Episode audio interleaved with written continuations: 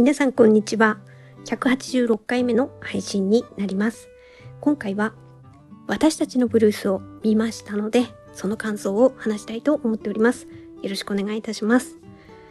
えー、このドラマは2022年の韓国ドラマです。私が2023年4月の時点で見たのは、ネットフリックスでこちらで全20話でした。で、まあ、これが気づく人がいるかどうかっていうところはわからないんですけど、え実はですね、このドラマ、一気見したんですよ、私。2日、3日ぐらいかけて一気見。もう止まらなくて、で、ちょうど、あの、あ時間を取って見るタイミングもあったので、見て、で、もう途中途中泣いて泣いて見て、泣きながら見て、で、20話見終わったのがちょっと1時間ちょっとぐらい前なんですよ。だから、私今話してるんですけど、いつもより、なんていうかな、鼻声だったり、ちょっと声が出しにくかったりっていう あの、そういう状況です。でも私はこれがポッドキャストのいいところだと思ってるんですよ。声でね、伝えられるところの一つのメリットな、だと思ってるんですよ。その鮮度のまま、勢いのまま話したりとか、その、なんだろうな、泣いた後の鼻声で喋るみたいなところ。ちょうど、その、20話見終わった後に、撮れるタイミングがあったんですよ。ポッドキャスト撮れるタイミングがあったので、ああ、なんか見たまんまの鮮度のまま、話して、話して記録に残すのもいいなって思ったので、ちょっとね、あの、声出しづらいです。あの、今日の配信は。なので、その理由は、ちょっといつもと声のね、雰囲気が違うと思ったら、あの、な、泣いた後の声だっていうことで、ご理解いただければと思います。はい。では、えっ、ー、と、まずこちらのドラマを見るきっかけなんですけど、見たきっかけなんですけど、これは明確に理由があります。で、その理由はですね、このドラマが、ペクさん芸術大賞の作品賞のノミネートのうちの一つなんですよ。で、これのなんていうかな、発表が4月の28なんですよ。で、今日、ちょっと配信するまで時間がずれるかもしれないんですけど、私4月22日土曜日に撮ってるので、その発表前にできるだけ作品賞を取ったのを見れたらいいなっていうふうに思ったので、見ました。まあでも、もともとネットフリックスの中に私たちのブルースって配信されてるの分かっていて、いいつかはいつかは見たいドラマの一つではありました。まあ、それがちょっと早まったっていうことですね。このノミネートになってたことによって。で、ついでに言うとノミネート作品他の、えー、全部で、まあ、作品賞5つノミネートされておりまして、1つが私たちのブルース。で、あの他の4つもついでにお話しさせていただくと、私の解放日誌、ウヨウム弁護士は天才肌、シスターズ、ザ・グローリーですね。でですね、これの中で、私今回私たちのブルースを見たことによって、ノミネート5つの中の4作品を見ることができました。なので28日までの間に、この残りのシスターズ、これをね、見ようかな、どうかなっていうところを今ちょっと悩んでおります。でも、これだけの作品賞をもう見た上で、あの、結果を聞けるっていうのは、それはすごいなんか嬉しいなっていうふうに思っております。はい。で、えっと、で、このドラマの、まず簡単なあらすじをお話しさせていただきますと、なかなかこれって、あらすじはこうです。主役の二人がこの二人で、こういうストーリーで、みたいなことがちょっと、言い難いドラマではあるんですよね。で、それなんでかっていうと、オムニバス形式のドラマなんですよ。で、えっ、ー、と、まあ、ここに出てくる人たちは、チェジュ島を舞台にした、そこに住んでいる人々の、あの、ヒューマンストーリーなんですよね。で、まあ、オムニバス形式のドラマってさっき言ったんですけど、えー、二人をまずピックアップされて、その二人がメインで、その二人を中心にした話が次々にコロコロ変わっていくんですよ。だから、ネットフリックスで全20話なんですけど、それの放送回それぞれに、サブタイトル的な感じで2人の名前が書いてるんですね。例えば1話だったらハンスとウニ。4話だったら4億とジョンジョン。とかね。なので、その、その放送回はその二人が中心の話なんですよ。ただ、それぞれ二人がメインの話なんですけど、これがもう全体として一つの作品に集まってるって感じで、それはその二人って言ってますけど、でもそれが、例えば、同級生同士だったり、そので出てくる人がね、メインの2人とプラスアルファで出てくる人たちが同級生だったり、親子だったり、あとはそのチェジュ島の海の、なんていうかな、市場なんですよね。市場で仕事してしてる人たちの関わりだったりとかするので、メインが、この放送回ではこの2人がメインといえども、次の話ではね、あの脇役だった人がメインになったりとかして、つながり合ってるんですよね。その辺が面白いドラマではあります。だからこのドラマって、あ私は見たか、見て思ったっていうか、もう最後まで主役が変わることによって、あとこの、この後どうなんだろうっていうのが、こう新鮮に見て、ずっと20話で結構、ね、他の作品16話とかだったりするのが多い中で、20話って、まあちょっとそれより長めなんですけど、全然途中なんかスピードが落ちることもなくて私はそうねもそのままのあの温度感でずっと最終話まで見ることができました。で、もう最後なんかもう今話してても若干苦しいですもん。泣いて泣いて、あの目もね腫れてる状態で今喋ってますので。で、えっ、と、あ、そうそうそう。そのオムニバス形式でメインの2人があの、ストーリーの中心になって、まあ、コロコロ変わっていくっては言ったんですけど、とはいえ、なんとなく、前半の方で、いや、あの、あの人ってどういう人なんだろうみたいな ことが、序盤でなんとなく気になる人がやっと後半の方になって、ああ、この人にはこういう背景があるんだなっていうことが分かっていたりとかするんですよ。それ、そういうところもちょいちょい見せているのがうまいんだな、うまいなっていうふうに思いました。私がね、やっぱ序盤の方ですごい気になったのはやっぱ4億ですね。4億ってどういう人っていうことが、あの、わからないっていうか、その人となりっていうのもそうだけれども、あの、電話がすごいしつこくかかってくるっていうのが結構序盤の方であるんですよね。で、4億もなんかこう迷惑そうな感じでその電話かかってくるのを見てたりとか、まあ、受け、受け取ったのかな？受け取ってなかったのかな？無視したりとか。で、そうなると、メール的な、まあ、LINE 的なもので、もう頻繁に文面が送られてきて、いや、この相手って誰？っていうとこが、あ、で、そうだ、電話はしてるんだな。あの、受け取ってるんだけど、それが誰かからかわからなくて、で、こういうことが、島の人もそういうふうに思うんですよね。なんだこの人何かかってきてるのかしらって。本土の方に誰かね、男がいるのかとかね、私はなんか、なんかストーカーに狙われてるのかなとか、そういうとこがわからなくて、それが、あの、もっともっとね、あの、中盤、後半にかけて、やっとやっとこう分かっていくっていうところ、後半ですね、分かっていくのは。だからそういう意味でも、あの、なんていうかな、大きな流れでも楽しめるドラマではあるんですよね。で、あ、そうそう、ここからは、自由に、ここからはってかそうですね、自由に話をしていくので、あのこれからこの作品を見たい、なるべくネタバレ的な内容を入れたくないって思われる方は、あの作品を見てからよかったら、こちらのポッドキャストを聞いていただいた方がいいかもしれません。で、えっ、ー、と、まず良かったところですが、まあ良かったところというか、私この作品を見て、見終わって通してみて、いや何一番感じたかっていうのは、当たり前ですけど、あ、その人の背景にはその人の数だけいろんなことがあるんだなっていうことをですね、改めて気づかせてくれるドラマだなっていうふうに感じました。そう。チェズ島が舞台、チェズ島というか、なんか雰囲気からするともういな、いわゆる海の田舎町っていう感じなんですよ。で、だからもう生まれた時から見知ってる人が多いわけですよ。で、そうなると、もう当たり前のように家族以外のことも、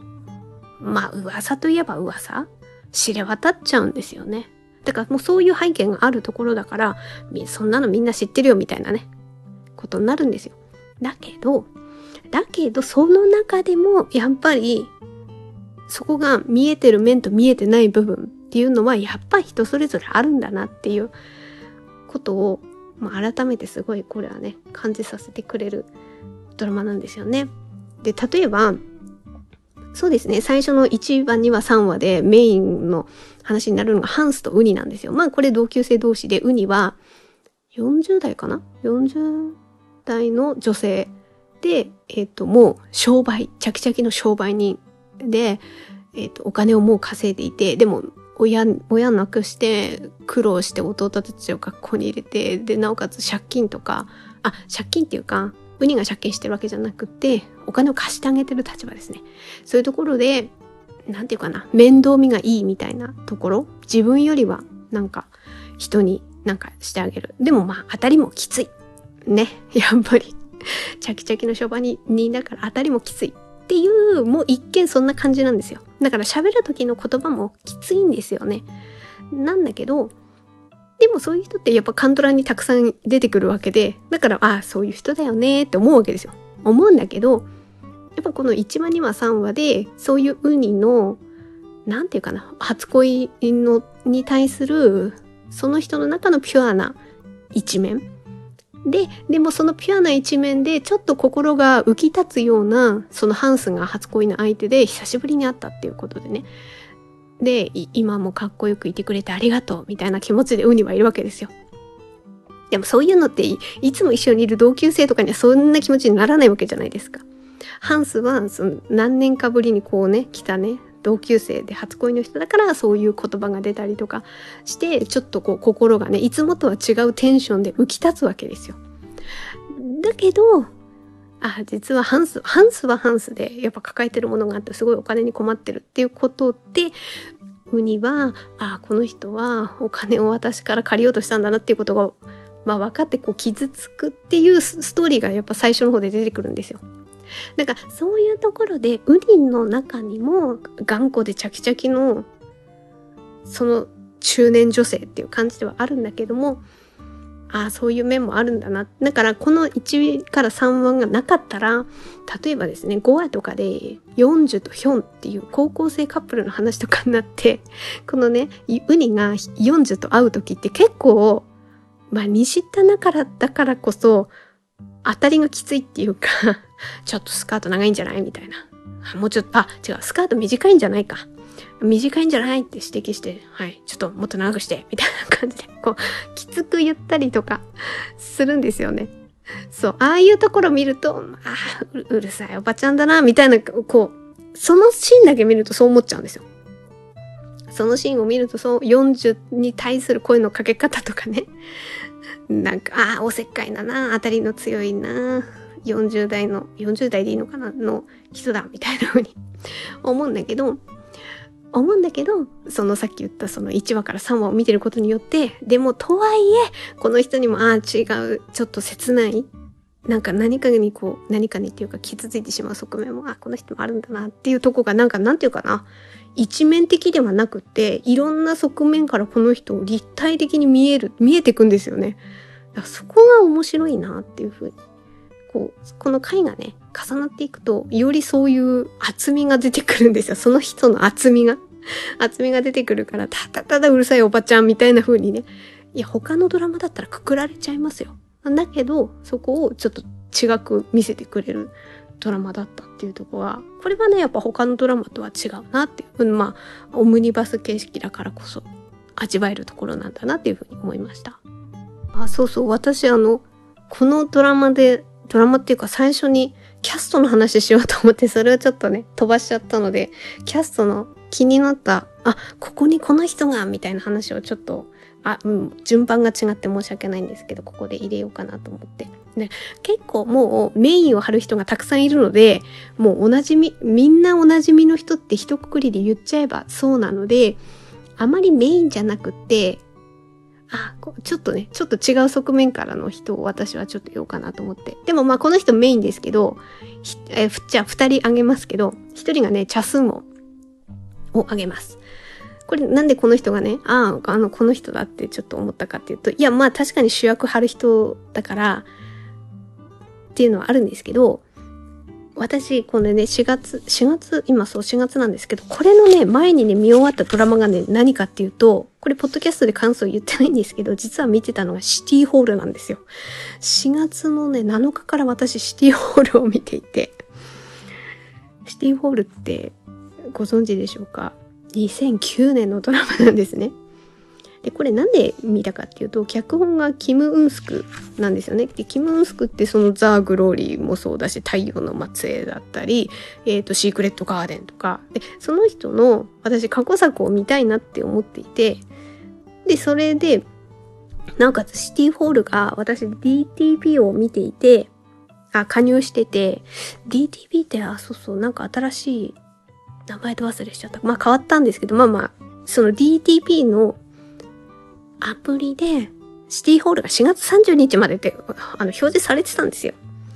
で、それ見たので、あれ ?4 月いっぱいでシティホール見れないんだって、なんとなくキム・ウンスク作品の過去作を見れる時に見といた方がいいなっていうふうに思ってたんですよ。で、もし DTV がこれで見れなかったら他の配信ってどこでやってるのかとか、改めてシティホールをまた配信するかっていうと、この2009年の作品だと、それもだんだん難しくなるのかななんて思ったので、シティホール見た、見てたんですね。4月頭に。で、これにチャスン音が出てたんですよ。だから、2009年のチャスン音を見た後に、この2000、まあ作品が2022年、2002年のこのチャスン音を見たので、なんていうかな、この時の移ろいの変化と、役どころもやっぱり、この私たちのブルースでは、すごいこう子供、子供の目標を叶えるために、もう自分を犠牲にしてる父親みたいになってて、すごいこう、なんていうかな。切羽詰まってる感じがあるんですよね。なんかそういう人を、この私たちのブルースでは、その1話から3、第1話から第3話のところでメインで出てきて、なんかそれがね、うーって感じなんですよ。ああ、もうなんか見てるだけでこっちも疲れてきちゃうみたいな感じなんだけど、シティホールでは、まあ、ブイブイ言ってる あの、キム・ソナの相手役で、もう堂々たる。えっ、ー、とね、まず、あれなんですよ。大統領を狙うまあその最初の方では副市長っていうところでね選挙に強い人みたいな感じで頭も良くってみたいな。でちょっと野心があって。でキム・ソナを最初は何て言うかな利用するっていう言い方もあれですけどなんかそういう立ち位置のねもうギラギラ感。男の色気のギラギラ感がシティホールではめちゃめちゃ出まくってるんだけど一方この私たちのブルースではまあ年を重ねたのもあるけれども、役どころがそういう役どころだからもうなんか、疲れてきてるギラギラ感は全然ない このね、チャスンゴンのね、あの、なんていうかな、移ろいを味わえたので、ちょっと今日キャストの中で気になった一人として挙げさせていただきました。で、他は、えっ、と、あの、他の人はそんなにあげないであろう人をね、ああ、この人がこれにも出てたんだって思った人がですね、お名前が顔を見てね、なんかね、すぐね、パッと思い浮かびました。えっ、ー、と、この作品ではですね、チャン先生。チャン先生。これは、えっ、ー、と、4億の双子のお姉ちゃんが後半に出てくるんですけど、そのお姉さんが入っている施設の院長っていうところで、こう、4億のお姉さんの、あの、なんかな、生活の面倒を見てるっていうポジションの先生。この人が、えっ、ー、と、ヤン・ヒニョンが演じてるんですけど、ああ、この人あの、あの、あの、お母さんだって思って、それ何かっていうと、私過去にですね、ポッドキャストの配信をしてるんですよ。それはね、えー、っと、ケンジプリンセス。ケンジプリンセスは何年の作品だ？これは。えー、っと、ケンジプリンセスは、これ2010年ですね。えー、キム・ソヨンがメインで、パク・シフが相手役で、キム・ソヨンが演じてるマーヘリのお母さん役でね。でも多分この人お母さん役とか多いんじゃないですかね。私がたまたま見てたのが、その、ケンジプリンセスだったから、ああ、あの人のお母さん役だって。で、相手がパクシフで、犬、そう犬って言うんですけど、なんかね、このお母さん、あ私ね、カンドラの中のお母さん像で、なかなか当たりがきつかったり、意地悪だったり、いろいろタイプあるんですけど、このキム・ソヨンのお母さん役の、あの、感じのお母さんはすごいいい感じのお母さんだったなと。なんか犬はね、パクシーフはね、ちょっとね、なんていうかな。恨みを晴らすみたいなね、感じで近づいてきてるんですけど、だからその正体がバレた時に、ちょっと怒ったりもするんだけど、でも、とはいえ、その境遇に思いを寄せて、犬くんも大変だったのね、みたいな感じで、ちょっとね、心寄せてくれるお母さんでね、でも一方、こうなんかカラッとしてチャキチャキもして、なんかね、いい感じのお母さんっていう、だからね、すごいいい印象があったので、あの、あ、このお母さん役の人が、ここではね、あの、4億の施設の院長先生やってんだっていうので、ちょっと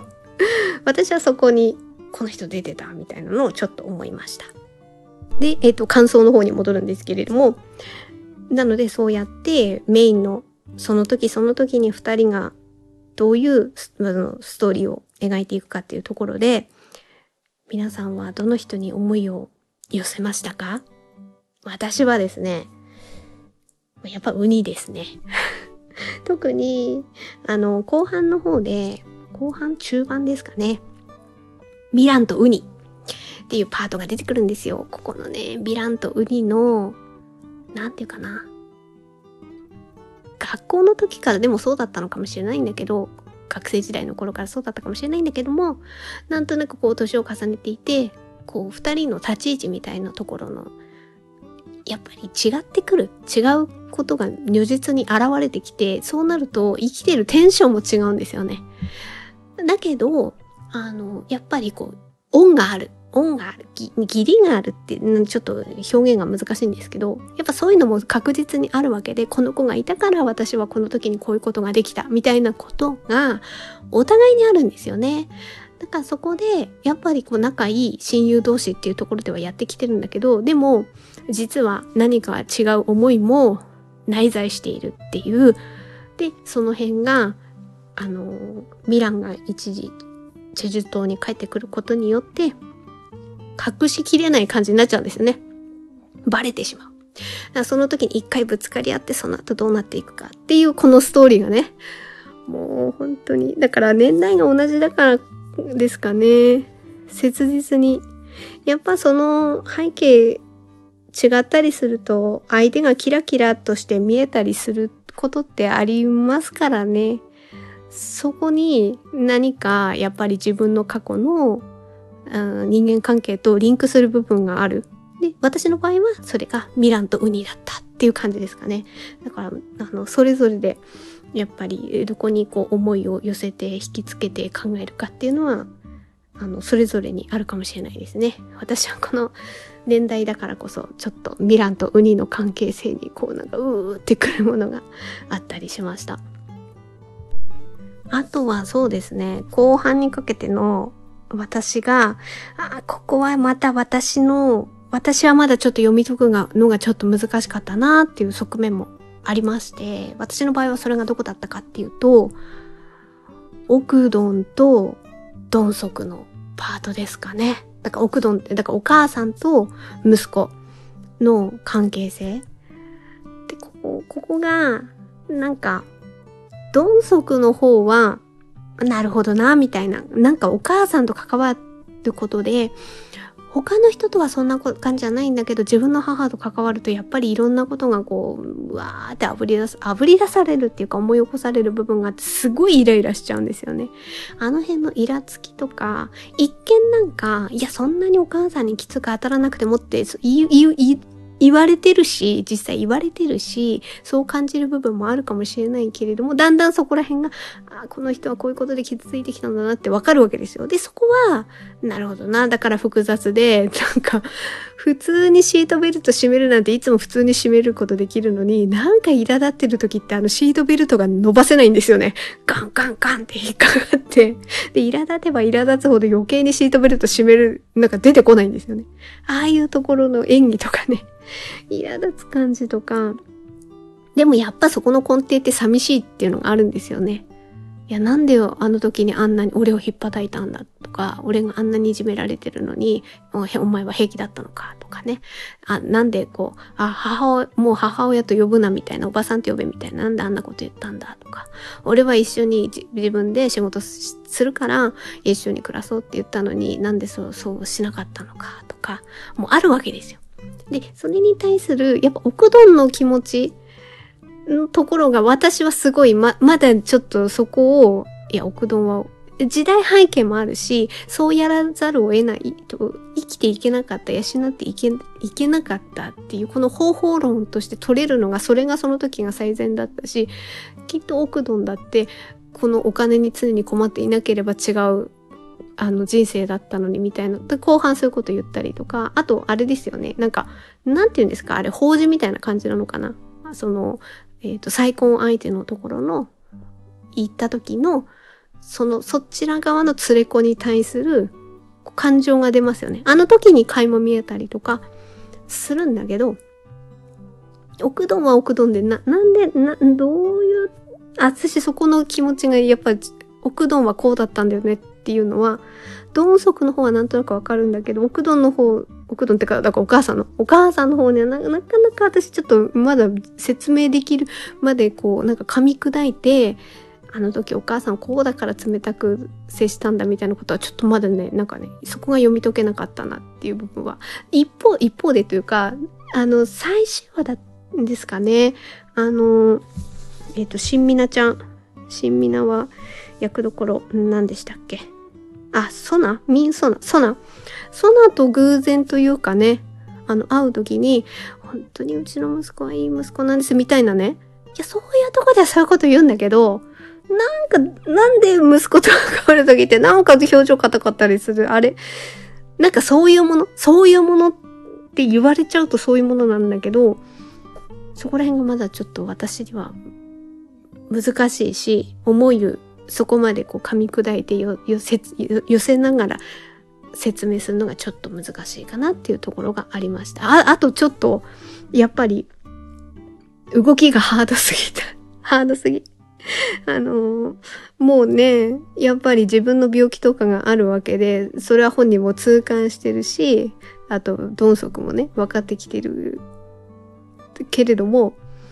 ああのなんか船旅やって帰ってきて山に登って、まあ途中で降りますけど、で、その後に家に帰るんだけども、家に着く早々、俺の家を見るかって言って家まで連れてって、あ、結構ハードスケジュールだなっていうふう、結構畳みかけたなっていうふうなのはちょっと、あの、見ながら思いました。まあいろいろ感想は、ちょっと勢いのまま言わせていただいたんですけれども、多分、このポッドキャスト撮り終わったら、ああ、あのシーンも良かった、このシーンも良かったって、ほんといろいろ出てくるなっていう、まあ、あの、高校生カップルの二人もそうだし、お父さんの関わりもそうだし、あとは4億ね、4億のやっぱ背景とか、あとは4億のその相手役が、えー、っと、ジョンジュン？ジョンジュンと後半の方になって、ジョンジュンの両親に行くところの下りとか、あの辺とかも、うーってまあ、あと4億のお姉さんとのね、ストーリーとかでも、うーってくるところとか、もうね、すごいあるんですよね。あと何気に、そうそう、この人にもこういう背景あるんだなっていうのは、あれですよね。ちょっと名前も出てこないんですけど、あの、妻から DV を実は受けてたっていうところ、あれほんのちょっとだけですけれども、あの、あれですよね、ミランとウニのパートのところで出てくるんですよね。同級生で久しぶりに会って飲みに行って、で、なんかそこでミラン、だから、ミランにだから言えたっていうか、だからミランって外から来るたまに来る人っていうポジションじゃないですか。だからこそ、ウニには、ウニとか、まあ、男友達にも多分言えなかったんだろうなっていうあの、ちょっとほん、あのシーンってほんとちょっとだけなんですけど、奥さんから、まあなんか言い合いしたりするのはどの夫婦だってあるだろうけど、またね、あの、奥さんキーキー言ってるわ、みたいな、多分周りも分かってる、分かってるんだけど、それこそ体に傷ついたり、なんだか爪に本当になんか、あれなんだよ、踏みつけられて傷になったりとかしてて、もう体が本当ズタズタになっているみたいなところのこと言えるのって、だから、男の人のその被害って言い難いものがあるんですよね。だからミランに、ミランは外からポッと来る人だからちょっと言えたっていうところ。で、まあそれがね、ミランに言えたことがちょっと足がかりだったのか、あれ何でしたか離婚するだかな離婚になったんですかね？で、娘さんの方がお父さんの方についていくっていうところで、だから息子の、あ、息子？娘？娘だったかな？娘さんの目から見てもお父さんは、辛い思いをしてるっていうところに気持ちを寄せたんだろうなっていうの でもこれってこの あの私たちのブルースのストーリーの中のほんのちょっとなんですけど私何気にそこってあこれは言い難い。男の人にとっての言い難いあの、背景だろう、だろうなっていうふうに。みんなそれぞれあるんですけどね。いろんな背景があって、何が、何が自分に刺さっていて、で、それを言えたり言えなかったりとかあって、みたいなことはあるんですけど、なんか今ちょっとね、ふと思い出したりしました。いや、でも、なんか今言い切れなかった部分でね、まだまだ、ああ、そうだ、あの えっと、後半のチュニと運ギのパートのね、あの、お孫ちゃんの演技とかも本当に、だからあの辺とか泣きっぱなしになるんですよね。畳みかけてくるんですよ。後半にかけての。だからそれって、やっぱチュニ、チュニの人生と考えちゃうじゃないですか。旦那、息子に先立たれて、末息子がいて、改心、改心っていうかなんかど、どんなね、あれだったのかわからないけれども、なんか結婚して、真面目にやっていったところで、みたいな。なんかみんなもう亡くなって自分より先に亡くなっているみたいなこのチュニの人生とかもう絡めてであの状況を見た時にもうあのパートも泣けて泣けてみたいな感じでもう本当どのどのねストーリーにおいても非常に気持ちに何かしらこう印象深く残るところがあるなっていうふうに思いました。ちょっとなんか言言っていったらキリがないので、えっ、ー、と、今回はこの辺にしようかなというふうに思います。はい。え、ー、と、本日のポッドキャストは以上となります。最後まで聞いていただいてありがとうございました。ほどよい一日をお過ごしください。スノーでした。